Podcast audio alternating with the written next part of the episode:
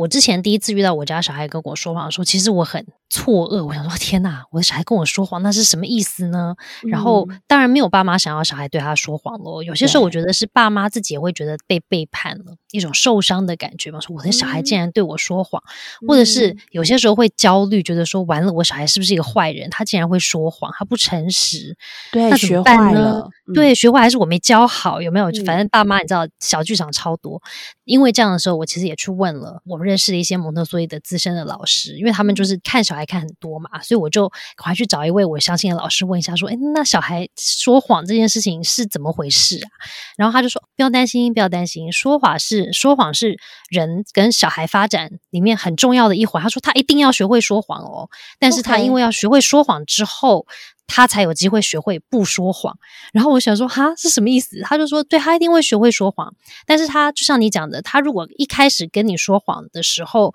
你处理的方式，他相信的这个成人。大部分可能是爸爸妈妈嘛，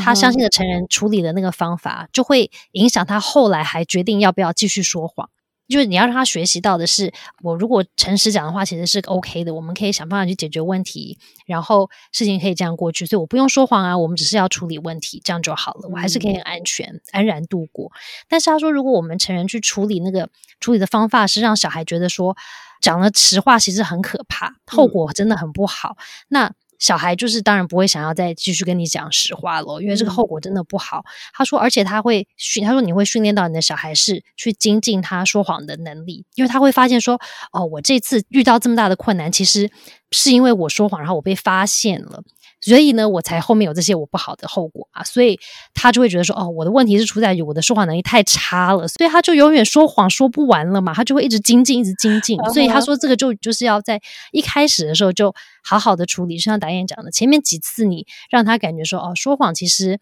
没有什么好处。没有说谎其实也 OK，也没有坏处。那他当然就会选择要说实话啊，因为像家里如果常常跟他讲说说谎是我们觉得不 OK 的事情啦，那我们要想办法解决啦。他如果感觉很安全，可以说实话的时候，他也会嗯选择要说实话。